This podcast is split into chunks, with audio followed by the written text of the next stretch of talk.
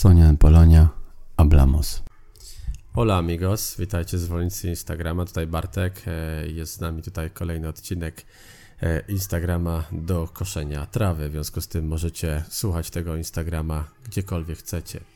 Jest to zdanie pod tytułem Matar dos pájaros de un tiro, ponieważ w środy pojawiają się e, u nas takie zdania, zdania takie zdania frazeologiczne, można je tak nazwać. E, I ta kombinacja słów oznacza coś innego niż dosłownie. Matar dos pájaros de un tiro to jest coś, e, coś innego niż tylko zabić dwa ptaki jednym strzałem, a dosłownie oznacza to upiec dwie pieczenie na jednym ogniu. No i jedziemy. Tam w tle będzie słychać dzieci, bo dzisiaj jestem w szkole i nagrywam to, e, ten materiał, korzystając z, z jednej z przerw, więc zaczynam. Będę czytał najpierw po hiszpańsku, wy będziecie próbowali sobie to przetłumaczyć w głowie, a potem dostaniecie wersję hiszpańsko-polską na życzenie Ani. Więc gotowi?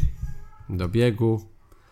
Aha, zanim to powiem jeszcze pájaros, akcentujcie A. Matar to zabijać, nie?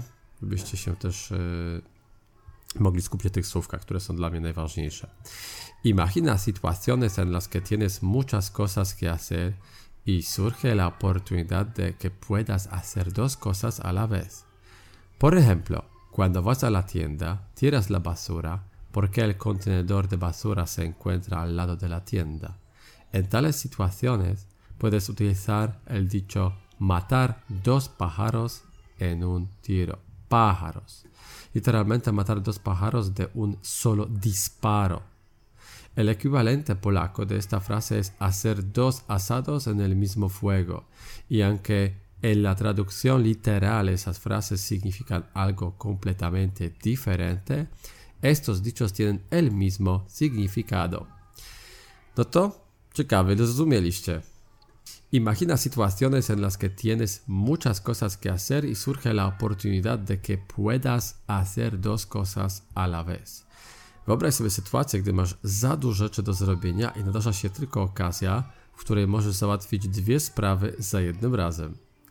Por ejemplo, cuando vas a la tienda, tiras la basura, porque el contenedor de basura se encuentra al lado de la tienda. Na przykład idąc do sklepu, wrzucasz śmieci, bo śmietnik znajduje się tuż przy sklepie, czyli dwie rzeczy naraz. Ja teraz ja chcę nagrać, jednocześnie e, jestem w szkole na przerwie i chyba powinienem mieć te dzieci uciszyć, ale jak będzie słychać, to nawet lepiej. Niech będą w naszym, naszym, e, naszym podcaście. En tales situaciones puedes utilizar el dicho matar dos pájaros de un tiro literalmente matar dos pájaros de un solo disparo. W takich sytuacjach możesz użyć powiedzenia matar dos pájaros de un tiro, dosłownie zabić dwa ptaki jednym tiro, czyli strzałem. Polskim odpowiednikiem tego zwrotu jest upiec dwie pieczenie na jednym ogniu. I choć w dosłownym tłumaczeniu to coś zupełnie innego, uwaga, y aunque en la traducción literal significan eh, algo completamente diferente, estos dichos tienen el mismo significado. Czyli, tak powiedziałem, chociaż dosłownie tłumaczenie te zwroty zaczną zupełnie coś innego, mają takie same znaczenie. No nie zawsze da się e, matar dos pájaros de un tiro, czyli strzelić tym, e, tym jednym strzałem tiro i zabić dos pájaros. Nie zawsze się udaje, właściwie rzadko. Są takie rzeczy, że potrafimy mieć podzielność uwagi, ale chyba lepiej robić jedną rzecz dobrze niż e, dwie tak sobie. Wszystko zależy od tego, co robimy. Życzę Wam spokojnego popołudnia. Proszę o lajka pod Instagramem, komentarze, o to, że jesteście z nami, podnieście łapki zawsze, a na Spotify oczywiście słuchajcie nas w różnych miejscach i możecie napisać w jakich sytuacjach nas słuchacie.